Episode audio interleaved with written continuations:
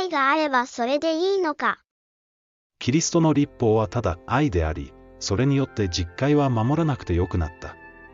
かつての私はそう教えられ、これを鵜呑みにしていました。しかし、本当にそうでしょうかこれは大切なことですから、ご一緒に聖書を確認してみましょう。大切なのは愛であり、実戒ではない。キリストの立法はただ愛であり、それによって実戒は守らなくてよくなった。これを具体的に言うと、次のようになります。神を愛してさえいれば、神の他に神があってよいし、偶像を拝んでもよい。神の名をみだりに唱えてもよいし、神と過ごす日を性別しなくてもよい。また人を愛してさえいれば、その人を殺したり、勧誘したり、盗んだりしてもよい。もうお分かりかと思いますが、そんなことは不可能です。なぜなら、神と隣人への愛を教える者が、実戒だからです。父の戒め通りに歩くことが、すなわち、愛であり、あなた方が初めから聞いてきた通りに愛のうちを歩くことが、すなわち、戒めなのである。するとある人はこう言います。実戒は廃されたが、神の原則は残っているのだ。そうまでして実戒を否定する理由は何でしょう？実戒こそが原則ではありませんか。どうしてわざわざ実戒を排して9つの戒めだけを守ろうとするのでしょうか。愛と実戒は切り離せない。愛と実戒を切り離すことはできません。互いに愛し合うことのほかは何人にも借りがあってはならない。人を愛する者は立法を全うするのである。勧誘するな殺すな盗むな貪るななどその他に、どんな戒めがあっても、結局、自分を愛するようにあなたの隣人を愛せよというこの言葉に帰する。愛は隣人に害を加えることはない。だから、愛は立法を完成するものである。殺したり盗んだりしながら人を愛せると思うクリスチャンはさすがにいないでしょう。それなのに、安息日を性別しなくても神を愛せると思っているクリスチャンが大勢います。今、真剣に考えてみてください。創世記に書かれたように、アダムの時から、主はこの日を性別され、自ら休まれたのです。この日を祝日にするためです。安息日は、主と私たちとの間の記念日です。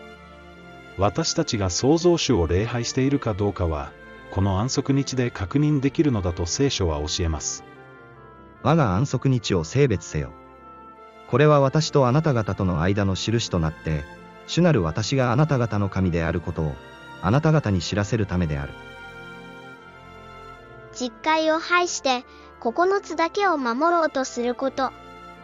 実戒は廃されたが、9つの原則だけは有効である。それは結局のところ、安息日を否定したいだけなのです。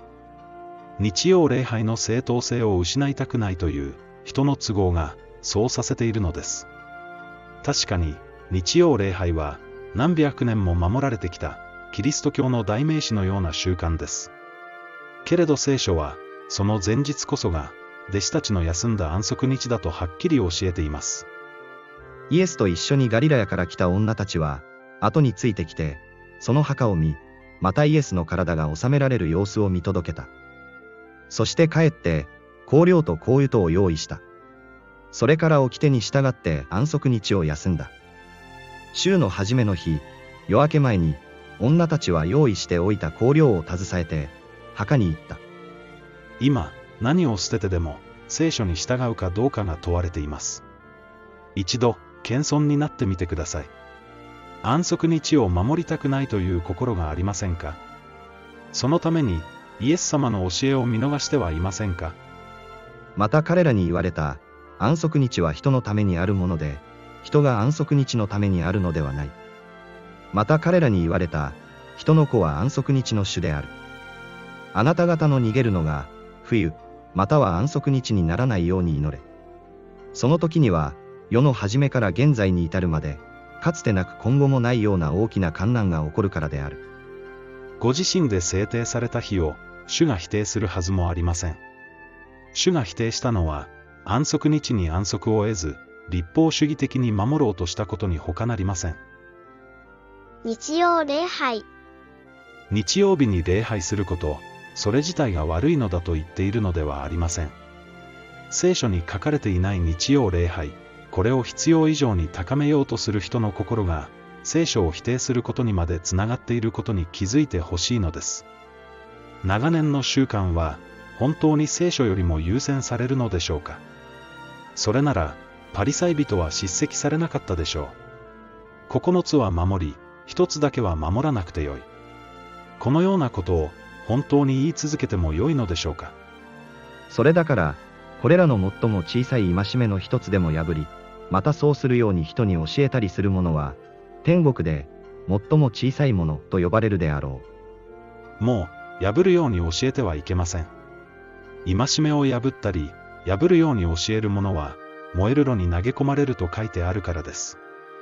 まずは、安息日は人のためにあると言われた主の言葉を素直に受け入れることから始めてみませんか。何もかも捨てて主に従う人だけが、主にふさわしい人だからです。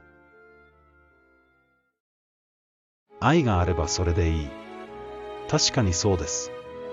ただし、それが本物の愛ならばです。もしも安息日を除外するためにそう発言していたのであれば、主と相談する必要があります。本物の愛とは、人の感情ではありません。実戒を守ることだと聖書は教えます。神を愛してその戒めを行えば、それによって私たちは、神の子たちを愛していることを知るのである。神を愛するとは、すなわち、その戒めを守ることである。神の戒め、エントレー。これが本当にモーセ立法、ノモスと共に配されたかどうか、今一度、聖書を確かめてみてください。割礼があってもなくても、それは問題ではない。大事なのは、ただ神の戒めを守ることである。間もなく主が来られます。この方に、すべてを捨てて従う価値を見出していますか？あなたがこの記事に出会ったのは、偶然ではありません。